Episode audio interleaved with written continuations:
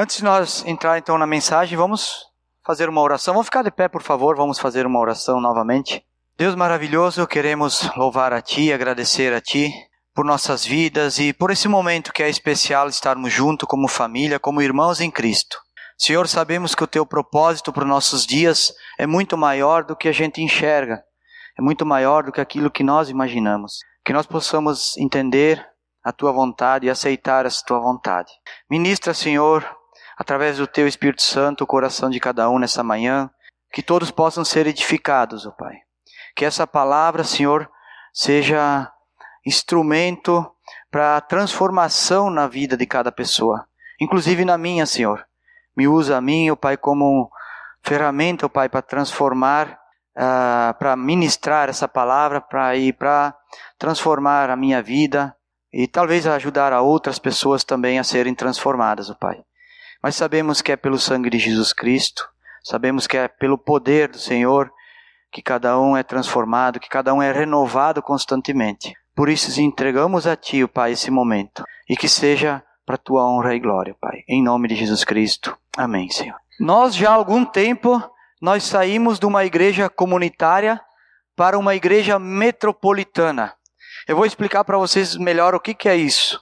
Uma igreja comunitária é um grupo menor de pessoas, onde o máximo aí é 50, 60 pessoas, aonde todos se conhecem bem, todos se visitam, fazem refeições juntos seguidamente, fazem viagens juntos e piqueniques, etc. Compartilham a Bíblia todos juntos. Nós fomos uma igreja assim no passado. Eu lembro que uma vez fomos numa excursão para o zoológico. Né? Tinha várias pessoas, não me deixaram lá, me trouxeram de volta. Mas nós fomos lá, foi muito legal a gente visitar o zoológico. Então, aquele tempo era uma igreja comunitária, onde todo mundo né, se conhecia, iam de casa em casa, fazia piquenique junto, nós íamos nas associação, né, no domingo assim de manhã, cada um levava né, a sua cestinha de piquenique, né, tipo chapeuzinho vermelho, e aí todo mundo ia e ficava junto, passava o dia junto. Isso foi lá mais para trás, né? Hoje nós somos uma igreja considerada metropolitana, por quê? Porque é um grupo de mais de 100 pessoas. 100, 200 pessoas ou mais é considerado um grupo metropolitano. Então, como é que é esse grupo, essa igreja metropolitana? É um grupo maior de pessoas, logicamente, né? Muitos não se conhecem bem, poucos se visitam, poucos fazem refeições juntos, viagens juntos e piqueniques é raramente, poucos ou a maioria não consegue compartilhar a Bíblia juntos, todos juntos, né? conseguem vir para uma celebração e ouvir uma mensagem. Isso é diferente de compartilhar. Compartilhar é você ouvir e falar, você conversar. É, é um pouco diferente. Então, por causa do número maior de pessoas, chega a um ponto que não pode ser mais uma igreja comunitária. Então, isso é interessante nós entendermos isso. Talvez na cabeça de muita gente, por um bom tempo, ficou-se essa ideia que nós ficamos uh, vivendo esse, esse momento. E hoje a gente tenta fazer isso ainda, mas está cada vez mais difícil. Está cada vez mais difícil. Então o que, que nós precisamos hoje? Nós precisamos que alguns cuidem dos outros. Isso chama-se pastoreamento. Alguns cuidar dos outros. Uh, existe um, um conceito muito errado sobre o nome pastor hoje. Pastor ele é é, colocado hoje diante das pessoas como a pessoa que faz, a pessoa que ensina, a pessoa que exorta, que expulsa demônios, que ele é o ungido do Senhor, ele é, ele é tudo, né? Não. Esse é um, é um, um conceito ou uma ideia criada pelo homem. Pastor é simplesmente você andar junto com uma ovelha, cuidar de alguém. Qualquer pessoa que cuide de outras pessoas pode ser pastor. Ah, ele não, talvez não seja formado em teologia, talvez não seja uma pessoa ah, que tenha todos os dons. Ninguém tem todos os dons, mas ele está fazendo pastoreamento. Ele está andando junto com a ovelha. Essa é a função principal do pastor. Então, eu gostaria que vocês abrissem Ezequiel, capítulo 34, versículo 1 ao 3 que o profeta já fala algo para os pastores daquela época. Lá no Velho Testamento, Ezequiel, profeta, Ezequiel, capítulo 34, do 1 ao 3. Aí o título diz o seguinte: Os pastores e as ovelhas. Veio a mim esta palavra do Senhor. O filho do homem profetize contra os pastores de Israel. Profetize e diga-lhes assim diz o Senhor. Assim diz o soberano Senhor: Ai dos pastores de Israel que só cuidam de si mesmos. Acaso os pastores não deveriam cuidar do rebanho? Versículo 3: Vocês comem a coalhada, vestem-se de lã e abatem melhor, os melhores animais, mas não temem, não tomam conta do rebanho. Então, naquela época já, o Senhor, soberano Senhor, pediu para que Ezequiel enviasse, eh, falasse, não, Ezequiel foi enviado a falar aos pastores sobre o que estava acontecendo lá na época. Os pastores já não estavam mais cuidando das ovelhas, estavam cuidando dos seus próprios interesses. De si mesmos eles estavam cuidando. E Jesus sabia que muitas ovelhas ficariam sem pastor. Vai lá para Mateus, capítulo 9. Mateus, capítulo 9, do 35 ao 38. Jesus ia passando por todas as cidades e povoados ensinando nas sinagogas e pregando as boas novas do reino e curando todas as enfermidades e doenças. Ao ver a multidão, teve compaixão delas, porque estavam aflitas, desamparadas, como ovelhas sem pastores. Então disse aos seus discípulos: A colheita é grande, mas os trabalhadores são poucos. Peçam, pois, ao Senhor da colheita que envie trabalhadores à sua colheita. Então Jesus já estava falando e anunciando, explicando para os seus discípulos que muitas ovelhas ficariam sem pastores. Por isso ele disse: peçam ao dono da colheita para que envie mais trabalhadores. Então essa era uma necessidade já há muito tempo. Então Jesus também sabia que as ovelhas não conseguiam andar sozinhas, que elas se colocavam em perigo, uh, não podiam se defender, podiam ficar doentes, e podiam ser atacadas por animais ferozes, ou seja, podiam ser mortas. Resumindo, uma ovelha precisa de um pastor, precisa fazer parte de um rebanho. Eu tinha separado um videozinho para colocar para vocês, mas o vídeo era muito ruim e por alguma razão o vídeo não não copiou no pendrive, não sei, Deus não quis que que o vídeo viesse, né? Mas eu vou explicar um pouquinho do que, que se trata esse vídeo. Eu creio que muitos de vocês já viram hoje no YouTube, já viram na internet, na televisão, os absurdos que estão cometendo as pessoas que usam essa, uh, esse nome de pastor, né? Nomenclatura pastor. Né? Tem muita heresia, muitos absurdos. Então, o vídeo começa assim, com um pastor abençoando dois saquinhos de cimento de um quilo, mais ou menos cada um, vendendo cimento porque aquele cimento ia dar uma edificar a melhor casa do, do mundo. Você jamais, nem uma tempestade podia fazer alguma coisa contra essa casa. Depois o outro abençoa as lâmpadas, uma caixa de lâmpada, e, e aí começam a vender essas lâmpadas. E outro vai, vai indo, né? Outro abençoa a, a garrafinha de água, né? Um monte de garrafinha de água. Outro abençoa a colher de pedreiro. Ô, oh, Durli, tem que comprar uma dessa. É a colher de pedreiro que trabalha sozinha praticamente. Tu só larga ela lá e ela, ó. Aquilo é, sobe a parede assim, em detalhes né, em segundos, assim, é. É mais ou menos que nem desenho, né? Aí outro vende as vassouras, até nós vimos com o Silvio e a Tânia, estiveram lá em casa sexta-feira, né, os pais da Thalia que estão aqui hoje. E a gente riu com um videozinho do cara abençoando as vassouras, né? Os maços de vassoura. Mil reais cada vassoura para varer, vale tudo, né? Qualquer Qualquer coisa que tenha de ruim dentro da casa, vale. Limpa, limpa tudo, né? E continua. Aí outro vende um martelinho de madeira, né? Pra, parece o martelo do juiz, sabe aquele martelinho de madeira do juiz? Também, mil reais o martelinho, que aquele martelo, tu resolve tudo com aquele martelo, né? Isso que ele é de madeira, imagina se ele fosse de, de metal mesmo, né? Um martelo de verdade, né? Então, existe muitos absurdos hoje. Muitos absurdos. Uh, pessoas que estão usando dessa, sei lá, dessa oportunidade, eu acho, né? Que o mundo é cheio de oportunidades, né? Mas é, tem muitos aproveitadores. Então eles estão se aproveitando e aí a preocupação é grande. Por quê? Olha o que diz em 1 Timóteo capítulo 4. Vamos lá para 1 Timóteo. 1 Timóteo capítulo 4, do 1 ao 3 também. Do, é, do 1, ao, 1 e 2 só. O Espírito diz claramente que, nos últimos tempos, alguns abandonarão a fé e seguirão espíritos enganadores e doutrina de demônios.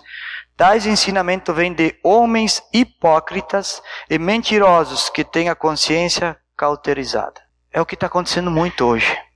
Então Paulo já estava avisando aqui para Timóteo, em outros textos, Mateus 24, que fala sobre os fim dos tempos, em Apocalipse fala que nessa época, nos fins dos tempos, haveriam muitos falsos profetas.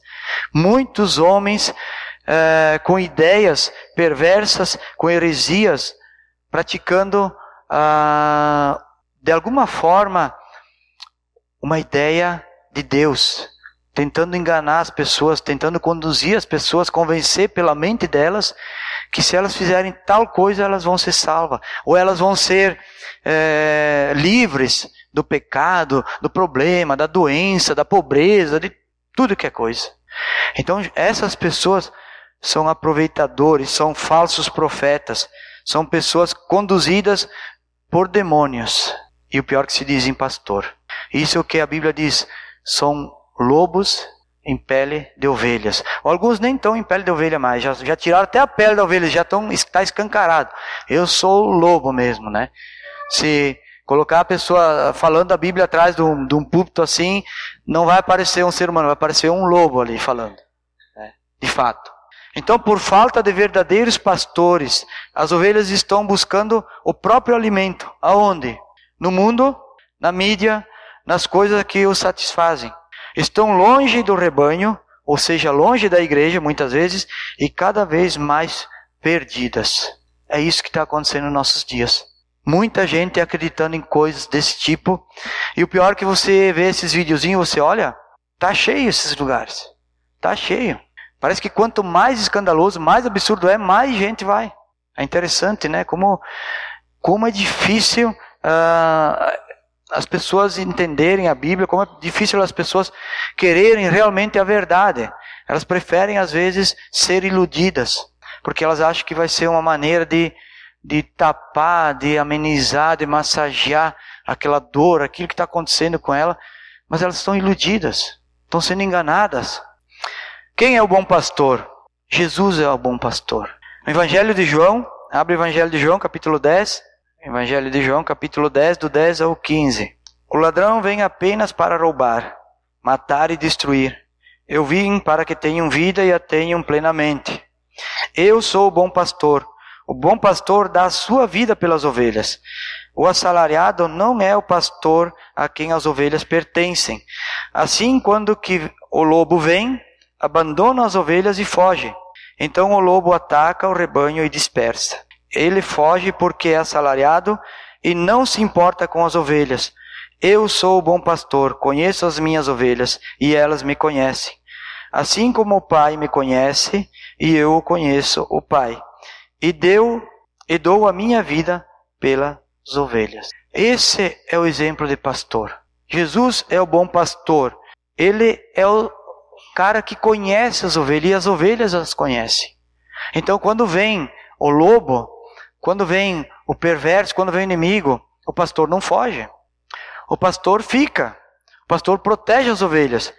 Procura fazer o melhor que pode.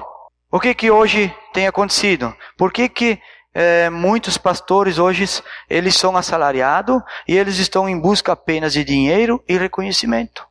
Esse é o grande problema hoje. Eles se formam num seminário, numa faculdade de teologia, se enchem de conhecimento, mas não se formam com as ovelhas. Eles não aprendem com as ovelhas. Eles não estão aí para servir as ovelhas. Ao contrário, eles exigem que as, as ovelhas os sirvam. Uh, você já pensou em colocar uma pessoa a aprender a tocar um instrumento sem alguém estar tá ensinando? Pelo menos o começo. Ou alguém ser médico sem um professor ensinar? Ou alguém ser pedreiro, como nós falamos antes, sem alguém ensinar como é que se faz uma obra, uma construção? Sempre que alguém aprende uma teologia ou aprende um ensinamento, faz uma faculdade, depois ela precisa praticar aquilo, ela precisa colocar em prática para que de fato aconteça aquilo, para de fato ser o resultado do seu aprendizado. Se ela não tiver esse tempo de prática, ou ela não vai saber fazer, ou ela nunca vai usar aquele conhecimento. Então é difícil ensinar um pastor sem ovelhas. Qualquer um de nós aqui, quem que já foi pastor de ovelha aqui? Ninguém? Nós nunca tivemos um rebanho de ovelha para cuidar. Mas seria muito correto se nós quiséssemos a começar a cuidar e a ter um rebanho de ovelha, né, produzir ovelhas, vamos dizer assim, e aprender com alguém e buscar alguém que conhece, alguém que sabe, alguém que já fez isso, porque senão a gente vai ter dificuldade, vai ter problema. Os mais velhos, mais antigos, eles têm uma certa experiência, eles já fizeram isso. Agora, eu falo então agora da igreja, do rebanho aqui, de nós aqui, como ovelhas e pastores, cuidar uns dos outros. Se nós pegar uma pessoa estranha aí de fora, que não conhece a nossa doutrina, que não conhece a nós mesmos, como é que essa pessoa vai cuidar? Como é que ela vai entender as necessidades? Como é que ela vai saber o que, que deve ser feito? Ou melhor, será que ela vai ter uma dedicação, um amor? Ela vai dar a vida dela por essas ovelhas aqui, por nós? É difícil, né? É difícil alguém que não tenha realmente o interesse humano no coração, o amor, se preocupar com outra pessoa, se preocupar com uma igreja, com o rebanho. Então Jesus interroga Pedro, ali no Evangelho de João, capítulo 21, capítulo 21, 15 ao 17. Depois de comer, Jesus perguntou: Simão Pedro, Simão, filho de João, você me ama mais do que estes? Disse ele: Sim, Senhor, tu sabes que eu te amo. Disse Jesus: Cuida dos meus cordeiros. Novamente Jesus disse: Simão, filho de João, você me ama? Ele respondeu: Sim, Senhor. Tu sabes que te amo. Disse, disse Jesus: Pastorei as minhas ovelhas. Pela terceira vez, ele lhe disse: Simão, filho de João, você me ama? Pedro ficou magoado porque Jesus lhe perguntou pela terceira vez: Você me ama? E lhe disse: Senhor, tu sabes todas as coisas e sabes que te amo. Disse-lhe Jesus: cuide das minhas ovelhas. Qual foi o elemento da pergunta? Qual a palavra aqui que Jesus fez questão de colocar em foco três vezes? Pedro, tu me ama? Sim, então cuida das minhas. Jesus não estava preocupado se Pedro era um pastor perfeito, se Pedro era cheio dos dons do Espírito Santo, se ele era habilidoso para falar, para explicar, para fazer milagres, para qualquer coisa.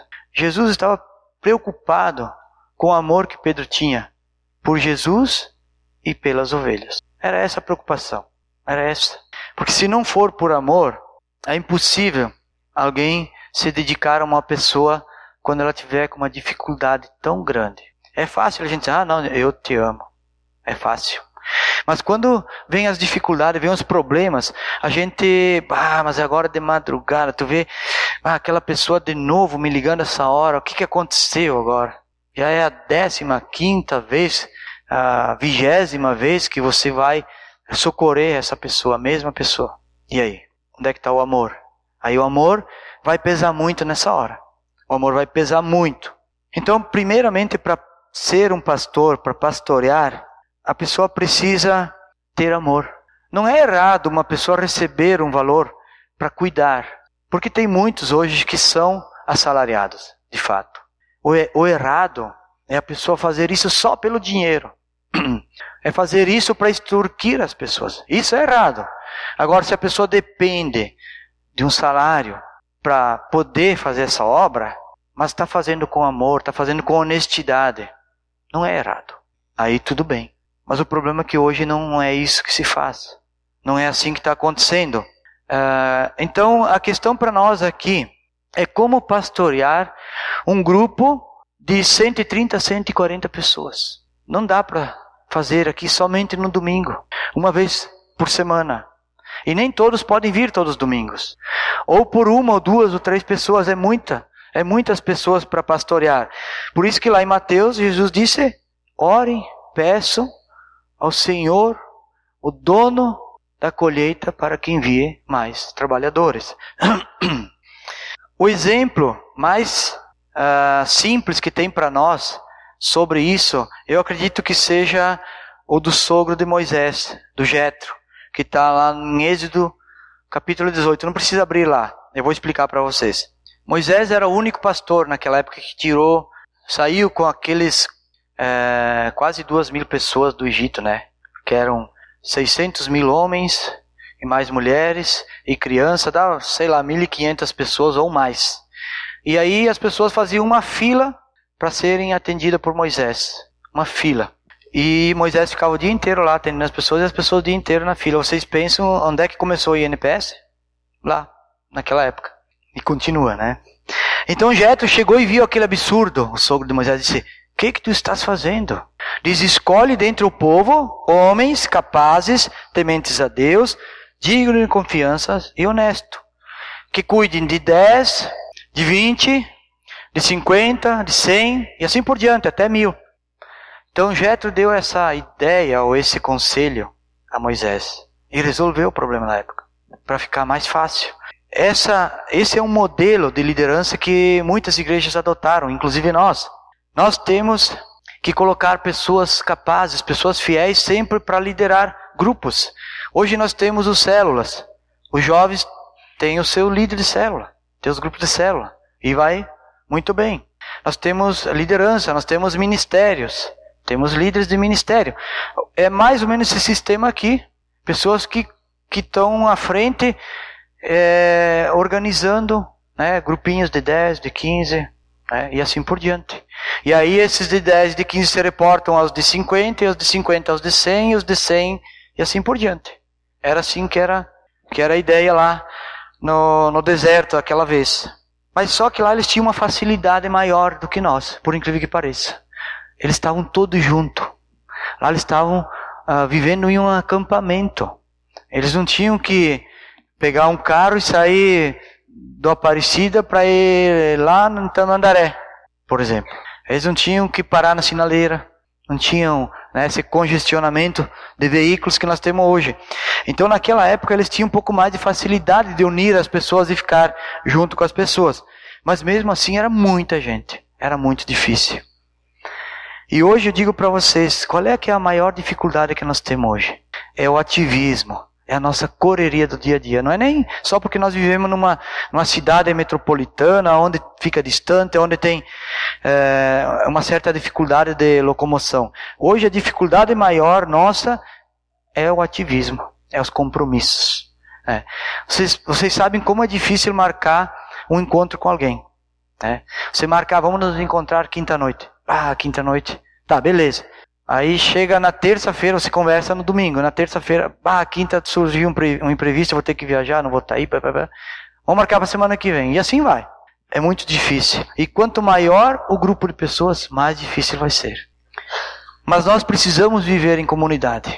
Nós precisamos viver em comunidade. Foi para isso que Deus criou a humanidade para viver em comunidade. Tem dificuldade? Estamos vivendo uma a era dos fins dos tempos. Estamos vivendo cheio de coisas. Sim, tudo isso. Mas nós precisamos encontrar formas. Nós precisamos renovar os nossos projetos para poder aperfeiçoar e encontrar maneiras de continuar a nos, a nos encontrar, a ter essa comunhão. Nós precisamos encontrar essas, é, esse, esse jeito novo de vida nesse mundo tão louco que a gente vive. O último texto que quero abrir com vocês aí, Efésios, vamos lá para Efésios capítulo 5. Efésios capítulo 5, uh, ah, do 15, do 15 ao 21. Então aqui Paulo fala, já lhe dá o título aqui, a vida em comunidade.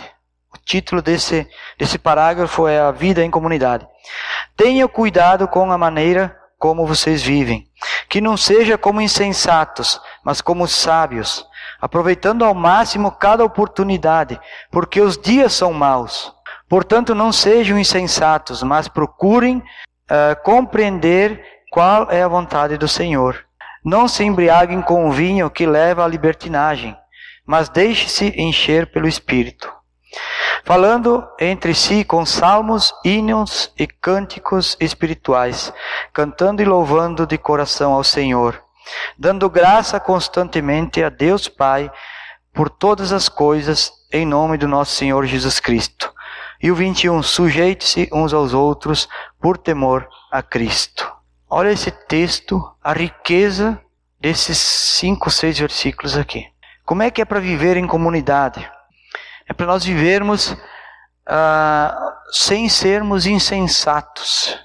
O que, que é um insensato? Insensato é uma pessoa imprudente, desequilibrada, tola, que age sem pensar. Isso é um insensato. Nós temos que viver sendo sensatos. Um bom exemplo de sensatez é uma mulher chamada Abigail, lá em 1 Samuel capítulo 25. Olhem em casa, leiam em casa, que vocês vão entender por que, que ela é considerada uma pessoa sensata. Teve muitos outros, é lógico, né? Mas eu só dei esse exemplo. Então, o que, que nós precisamos fazer? Primeiramente, não sermos insensatos, vivermos como sábios.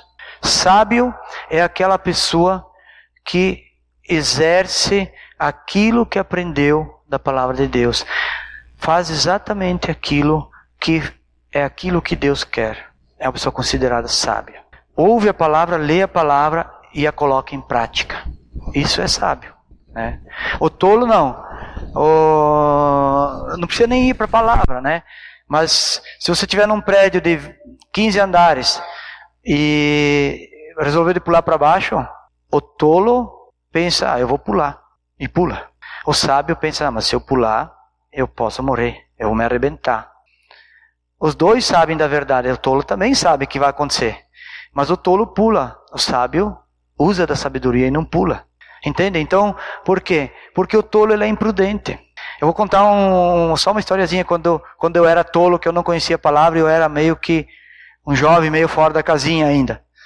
Eu um dia eu cruzei por cima com a minha antiga namorada e futura esposa e agora permanente esposa, Dona Fátima. Nós atravessamos o Arco do Rio das Antas de um lado ao outro. Claro, não aconteceu nada, mas podia. Isso é tolice. Isso é tolice. Eu sabia que era perigoso? Claro que sabia.